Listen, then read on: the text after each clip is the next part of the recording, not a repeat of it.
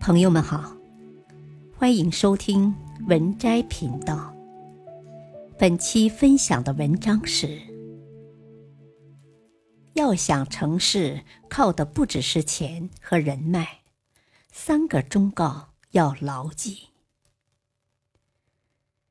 王阳明文治武功，勋业卓著，堪称一代名臣。穆宗皇帝在卷文中说：“两肩正气，一代伟人，举拨乱反正之才，展救世安民之略，功高不赏，朕甚悯焉。因念勋贤，重申盟誓。”关于王阳明，客观评价大多是至高的。《明史评》：中明之士，文臣用兵制胜，未有如守仁者。他的同乡、明末清初启蒙思想家黄宗羲称王阳明，可谓镇庭启媚，列要破迷。自孔孟以来，未有若此深切著名者也。史学家、文学家张岱称，阳明先生创良知之说，为暗示一句。清初学日本学者高濑武次郎在日本之阳明学中说，阳明学之特色。在其有活动的事业家，乃至维新诸豪杰震天动地之伟业，但无一不由于王学所赐予。章太炎说：“日本维新亦由王学为其先导。”日本海军大将东乡平八郎在随身携带的一颗印章上。刻着一生低首拜阳明七个字。魏喜说：“阳明先生以道德之事功，为三百年一人。”可见王阳明的思想在古今中外都是有十分重大的影响。王阳明的命运可以说是极为坎坷，也正是这样不平凡的一生的经历。孕育了很多人世间的道理。那么，这样一个伟大的思想家，到底想要分享给我们什么样的道理呢？这里，我们一起带大家来揭秘。一，险夷原不至胸中，何意浮云过太空？王阳明的一生十分的坎坷。王阳明在任官期间被贬到龙场，他并没有像其他在官场失意的人一样，整天浑浑噩噩，没有人生目标。龙场期间，阳明建造了龙岗书院、迎宾堂、和陋轩、君子亭、玩艺窝、聚图讲学。培植后进，弦歌不辍。王阳明在贵州不只是悟道讲学，他与这里各民族、各阶层的人物相处，播撒中国文化的种子，以仁德感化四方。没有被贬官的失意，多的更是在异乡开始惬意的生活，专注自己的学术传播。想将自己的思想传播到更远的地方。险夷原不至胸中，何以浮云过太空？这句话简单来说就是：一切艰难险阻，在我看起来就如同天上漂浮的一朵朵白云，不应停滞于心中，而天空的颜色是洁净湛蓝的。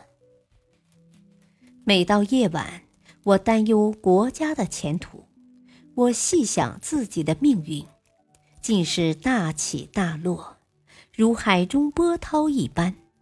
我将承天地之正气，并光明的心地，去接受任何的人生艰难险阻的挑战。王阳明并没有因为贬官一蹶不振，对于他来说，现在面临的这些困难，不过都是天上的浮云。用现在话来说，就是天空飘来一行字，那都不是事儿。拥有豁达的心胸，有释然的勇气，是我们每个人都值得学习的。二，越是艰难时，越是修心时。谁没遇到过糟心事儿呢？我们要学会看淡我们经历的坎坷，越是黑暗的时候，我们越应该静下来，好好想想，说不定你也可以找到出口。贵州龙场悟道，正德元年（一千五百零六年），时任兵部武选清吏司主事的王阳明，上书批评武宗。堵塞言路，被捕入狱，随即被贬贵州龙场，一任驿丞。王阳明的父亲也遭到了牵连，被迫辞去官职。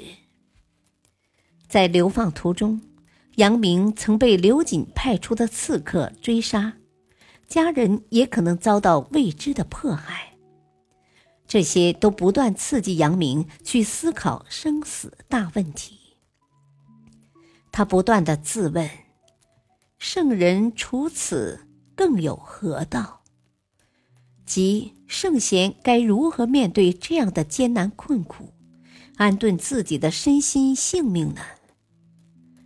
他收摄精神，日夜作息，群居独处，都力求澄清杂念，不肯妄言妄行。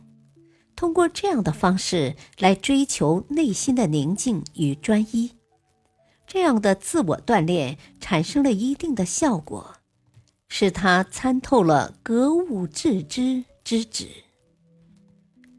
王阳明终于打通了长期横阻在求学目的和修养功夫之间的关爱，悟通了物之理与人之心之间的关系。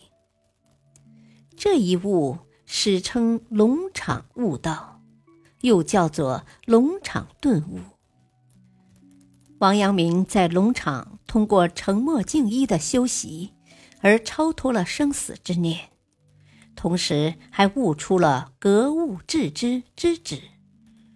次年，阳明又推进了自己的思想，提出了知行合一的说法。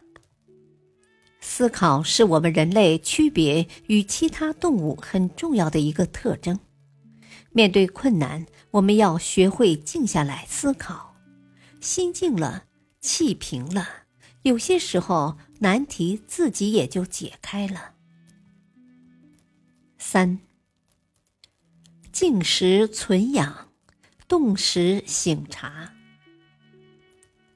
人最重要的就是能够正确的认识自己，能够意识到自己的薄弱之处，也能够看到自己的长处，低估自己的能力，心里容易自卑、不自信，不容易做成大事；高估自己的能力，容易鲁莽、冲动，很容易搞砸一件事。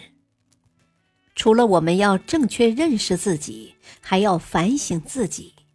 每做一件事，我们都要反省一下：这件事我做的对吗？这件事可以做得更好吗？今天有做的不好的吗？有需要改进吗？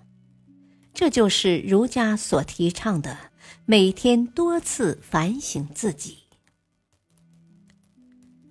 本篇文章。选自微信公众号“孔子的智慧”。感谢收听，再会。